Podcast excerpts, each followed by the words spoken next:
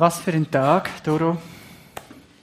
Ich freue mich sehr, heute mit dir zu feiern und auch die Ordination einfach festzumachen heute.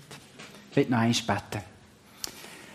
Jesus, wir, sind so viel am Predigten hören.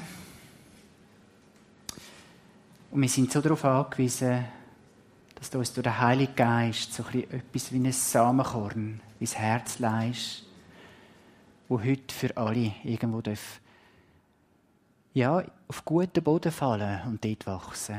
Und um das wollen wir dich bitten, dass du ausmachst jetzt.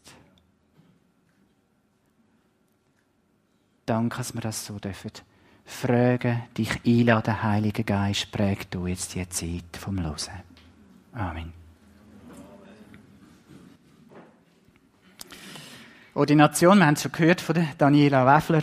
Es ist ein latinischer Begriff eigentlich, der dahinter steckt. In Ordnung bringen oder einreihen. Also, wir bringen dich jetzt in Ordnung. Kille macht das ja schon lange. Es ist eigentlich ein in einen Dienst stellen und wir schliessen uns dieser Tradition an. Genau, aber ich will die Predigt eigentlich anders starten. Jetzt fangen wir nicht mit der Ordination an, sondern ich will die Predigt starten mit dem Rubinstein. Das ist aus dem Buch 28 Tage lang von David Xavier. Er schreibt von einem Komiker im Warschauer Ghetto. 1942. Und der hat sich einen Namen gemacht, weil, weil er wie ein Verrückter rumgekumpelt ist im Ghetto über eine längere Zeit und immer wieder geschrauen hat, wir sind alle gleich. Wir sind alle frei. Und irgendwann, die deutsche SS hat sogar gelacht über ihn, irgendwann hat ihn eine junge Frau angesprochen, hast du wirklich den Eindruck, dass wir alle gleich sind? Und er, ja, wir sind alle frei. Sie, hey, aber im Ghetto. Ist das ein eine komische Aussage? Er wird ernster und sagt, hey, jeder ist frei zu entscheiden, was er oder sie für ein Mensch will. Und dann, dann schaut er der jungen Frau in die Augen und fragt, Mira, was für ein Mensch willst du sein?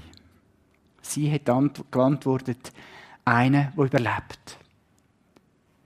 Er, das ist ein bisschen wenig als Sinn vom Leben. Nur zu überleben. Lacht, gumpert weiter, lässt die Frau stehen, hüpft und sagt, schreit laut, wir sind alle gleich. Der Rubinstein spricht etwas aus, wo mich bewegt.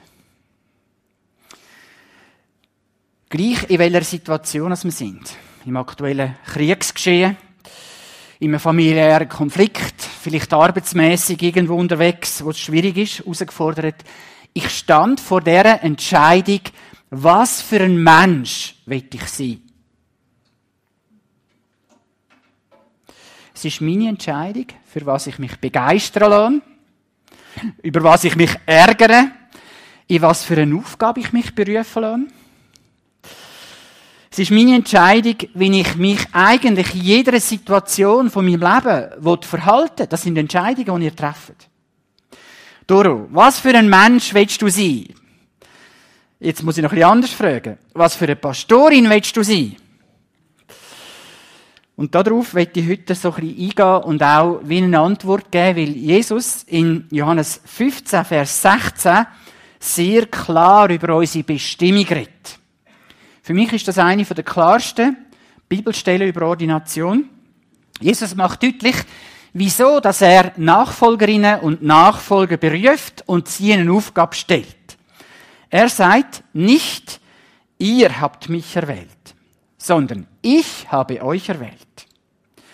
Ich habe euch dazu bestimmt, zu gehen und Frucht zu tragen.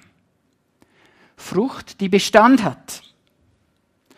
Und wenn ihr dann den Vater in meinem Namen um etwas bittet, wird er es euch geben, was immer es auch ist.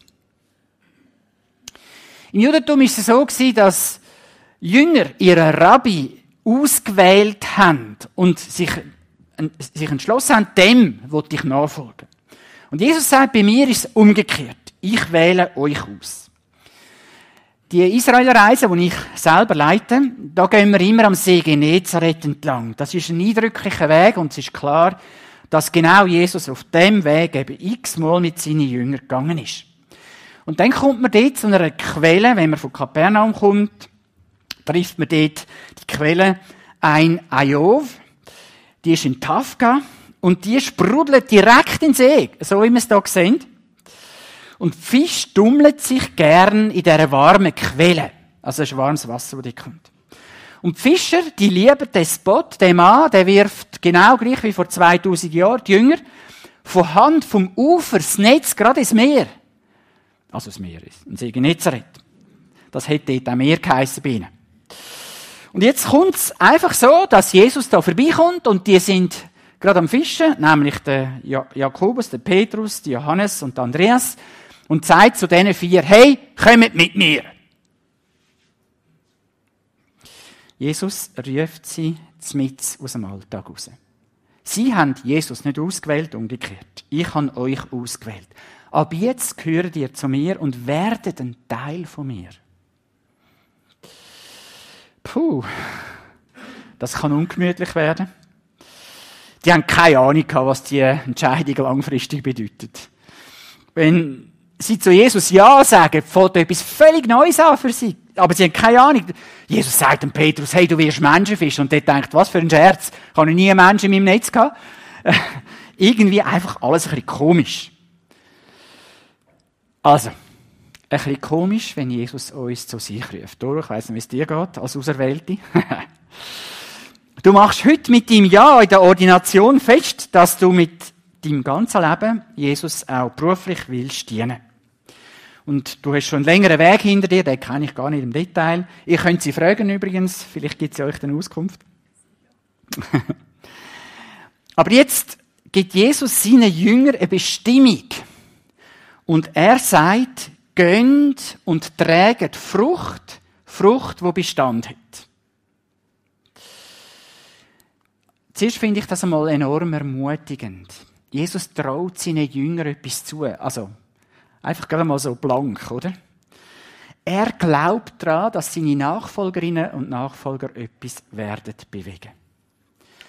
Es gibt Leute, die haben die Erfahrung nicht so gemacht. Ich habe einen guten Freund, Johannes Wirth. Er ist Gründer der GVC-Kirchen und von der Quellhof-Stiftungen in Winterthur. Und über ihm ist einmal als Jugendlicher eine Bestimmung ausgesprochen worden. Eine Psychiaterin hat in einer Sitzung, wo seine Eltern dabei sind, gesagt, aus ihrem Sohn wird nie etwas. Die Johannes hat die Bestimmung jahrelang geglaubt. Und vieles in seinem Leben war prägt dadurch, dass er beweisen wollte, dass das nicht stimmt. Ihr müsst euch mal den Zwang vorstellen. Also Bestimmung kann ein riesen Fluch sein. Oder kann auch ein Segen sein. Ich durfte es als Segen erleben, als ich ungefähr 10 war. Ähm, wir haben hier mit meinem kranken Bruder gebetet, mit Ältesten. Und der hat mich, der alte Mann gesehen, heute noch mit großem Bart, der hat mich so als Zehnjähriger gefragt, Beat, für was soll ich für dich beten? Und ich habe in kindlicher Liebe zu Jesus gesagt, ja, ich will gerne mal Prediger werden. Ich kann mir als Kind nicht vorstellen, dass es etwas Besseres gibt, als anderen Menschen von Jesus zu erzählen. Und dann kommt der Älteste, das prophetische Wort über, du wirst Jesus mit deinem ganzen Leben dienen. Jesus hat in mein Leben als kleiner Knobli eine Bestimmung ausgesprochen, die mich bis heute bewegt. Das kann auch ein Segen sein. Weißt du um eine Bestimmung in deinem Leben? Gibt es etwas in deinem Leben, wo du weißt, da hat Jesus etwas in dich eingelegt? Es kann Begabung sein, vielleicht auch etwas Kleines irgendetwas, wo in dir inne ist, wo du darum weißt und ahnst, wow, da wird Jesus eine Bedeutung in mein Leben legen, wo sich entfalten darf. Vielleicht hast du es schon entdeckt, vielleicht bist du schon längstens gut auf Kurs und vielleicht entdeckst du es noch. Etwas Spezielles, wo Jesus in dein Leben gesät hat, wie ein Samen, wo wächst. Ich weiss, so Fragen greifen tief und manchmal ist es nicht schlecht, wenn man das mit jemand anderem bespricht in einer Coaching-Session oder was auch immer. Aber es ist wertvoll, darum zu wissen, Gott leitet Sachen in unser Leben, die wie dürfen eine Bestimmung sein. Und jetzt spricht Jesus so eine Bestimmung da aus. Ich habe euch bestimmt, dass ihr Frucht trägt und die Frucht Bestand hat. Also sind wir doch mal ehrlich, ich bin kein Äpfelbaum. Jesus braucht wieder ein Bild, irgend so ein Bild. Oder? Jesus redet einfach immer wieder sehr gerne Rätsel. Und ich frage euch, was meint Jesus damit? Wenn ihr das Bild anschaut. Also, du bist so eine schöne Orange, oder? Was für Verben oder was für äh, Adjektiv euch in Sinn, kommen euch in Sinn, wenn ihr das anschaut? Laut, einfach mal sagen. Jawohl. Ja, weiter. Gesund, jawohl. Seht ihr, also. Schön knackig, so richtig einladend zum reinbeissen. Aber, liebe Leute, es gibt ein Problem. Wir kaufen Kiwis aus Neuseeland, Mangos aus Indien, Erdbeere aus Spanien, Äpfel aus dem Thurgau. Aber wir haben schlichtweg keine Ahnung, wie viel Planung, Arbeit, Logistik, ja, wie viel Herzblut, Schweiß und Wetterpech in diesen Früchten verborgen ist. Wir zahlen die mit der Kreditkarte oder Twint in ein paar Sekunden an der Kasse, haben keine Ahnung, was eigentlich hinter diesen Früchten steckt. Wir haben den Bezug zu diesen Früchten verloren. Wir haben sie nicht am Erdboden und den Wetterkabriolen abgerungen. Haben wir nicht. Und darum sind die Bilder, die Jesus braucht, manchmal aus der Landwirtschaft, wieder ganz neu zu verstehen. Darf ich mal schnell fragen, gibt es einen Landwirt unter euch? Ja, nicht Menge, hä? Zwei sehe ich gerade. Söhne gibt es noch. Ja, das ist gut. Also, es ist manchmal ein langer Weg zur Frucht. Sehr ernten, viel Ausdauer dranbleiben. Und manchmal ist es noch so ein Elend. Manchmal kann man gar nicht viel machen, dass es wächst. Frucht bringen ist in dem Fall auch immer wieder etwas Geheimnisvolles. Wie geht das? Genau so bei Jesus. Übrigens bei Jesus selber. Er hat ja alle Erwartungen an einen jüdischen Messias oder an den jüdischen Messias überhaupt nicht erfüllt. Vor der Gründung keine Frucht gebracht. Von außen gesehen ist sein Sterben am Kreuz ein krasser Misserfolg. Und darum müssen wir gut anhören, wenn Jesus von Fruchtbringer redet. Er kann sagen, in Johannes 12, Vers 24, wenn das Weizenkorn nicht in die Erde fällt und stirbt, bleibt es allein. Wenn es aber stirbt, bringt es viel Frucht. Jesus sät sich selber. Und da drinnen ist ein ganz tiefes Geheimnis versteckt. Ein Geheimnis, wie Frucht entsteht. Indem Jesus sich selber aufgibt, wird unsere Erlösung möglich. Schau mal, die Bestimmung vom Samenkorn ist es nicht, für sich selber zu existieren. Erst wenn es nicht mehr um mich geht, wenn ich mich an andere verschenken kann, erst dann entsteht Frucht. Manchmal passiert das ganz in kleinen Situationen. Ich habe eine junge Frau vor, vor Augen, wie in unserer Gemeinde war, zur Wintertour. Sie hat mich immer wieder mal verblüfft. Nach einer Predigt kann sie auf mich zukommen und sagen, hey Beat, der Heilige Geist hat mich heute total bewegt durch deine Worte. Wie ist es gegangen in der Vorbereitung? Ich habe gemerkt, dass es bei ihr sich nicht nur um sich selber dreht. Sie interessiert sich für mich als Gegenüber. Und darum ist das für mich wichtig. Frucht bringen heißt immer wieder sich selber loszulassen und ganz beim anderen zu sein. Das ist ein Teil von Frucht bringen. Beim anderen wächst Annahme und Wertschätzung. Frucht bringen ist eine Haltung. Der Paulus redet in seinen Briefen oft darüber. Er kann zum Beispiel von der Frucht vom Heiligen Geist reden. Ich werde jetzt nicht über das predigen, aber wir schauen uns eine andere Stelle aus, Epheser 4. Der Paulus redet, braucht das Wort Berufung, meint aber eigentlich das Gleiche wie Bestimmung, wo Jesus davor redet. Epheser 4. Ich fordere euch deshalb auf, ein Leben zu führen, das eurer Berufung würdig ist, denn ihr seid ja von Gott berufen worden. Das ist die Ausgangssituation. Gott beruft uns. Und jetzt fordert der Paulus uns auf und sagt, lebt die Berufung. Braucht vier Begriffe. Lebt eure Berufung in aller Demut, Sanftmut, Langmut, ertragt einander in Liebe. Und was auffällt bei den ersten drei ist einfach auch im Deutsch sehr schön, dreimal Mut. Ja, dreimal Mut. Also, dreimal Mut. Da, schauen wir jetzt uns ein bisschen genauer an. Was ist Demut? Demut ist es, sich selber ins Gesicht zu schauen. Haben wir heute Morgen schon mal gemacht, nehme ich an. Also, ich nehme an, sind alle vor dem Spiegel gestanden. Ich nehme mich wahr, wie ich bin. Ich weiß, wer ich bin. Ich setze, wir haben das vorhin im Lied gesungen, ich setze meine Stärken ein, stehe zu meinen Schwächen. Schaut mal, in uns innen steckt der Wunsch, ein Held zu sein. Vielleicht bei den Männern noch mehr als bei den Frauen. Äh, Frauen wollen schön sein, das ist auch gut. das war ein bisschen plakativ jetzt. also, demütige Menschen, die müssen sich nicht selber anlügen und etwas sein, was sie nicht sind. Das ist ganz wichtig. Sie reifen zu zufriedenen Menschen, sie können sich selber lieben, wie sie sind. Das ist Demut. Wow.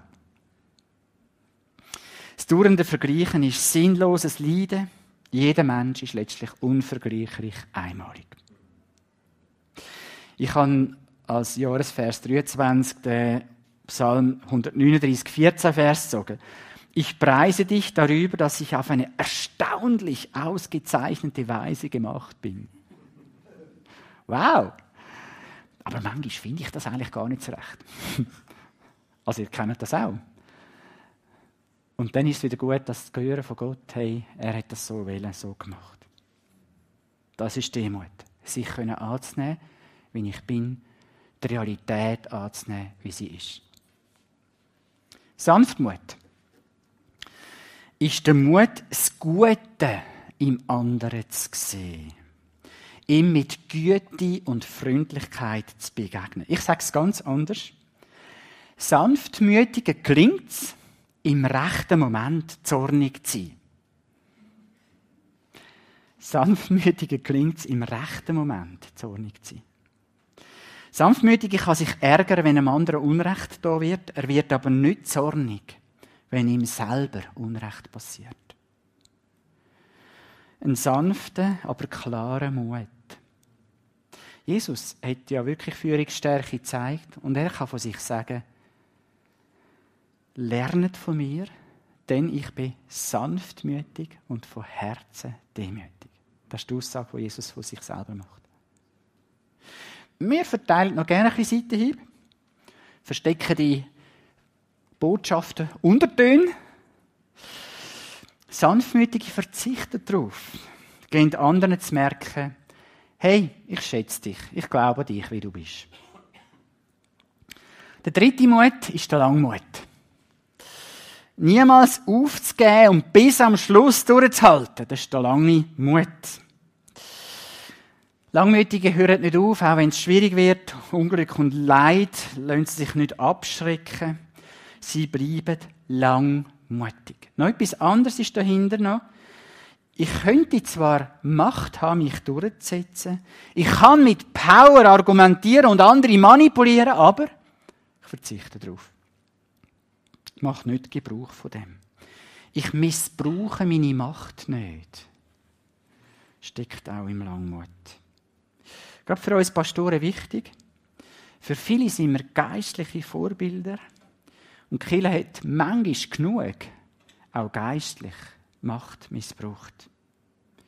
Man kann ganz subtil, geistlich anderen sagen, was sie sollen machen. Also, Eselsbrück, dreimal Mut.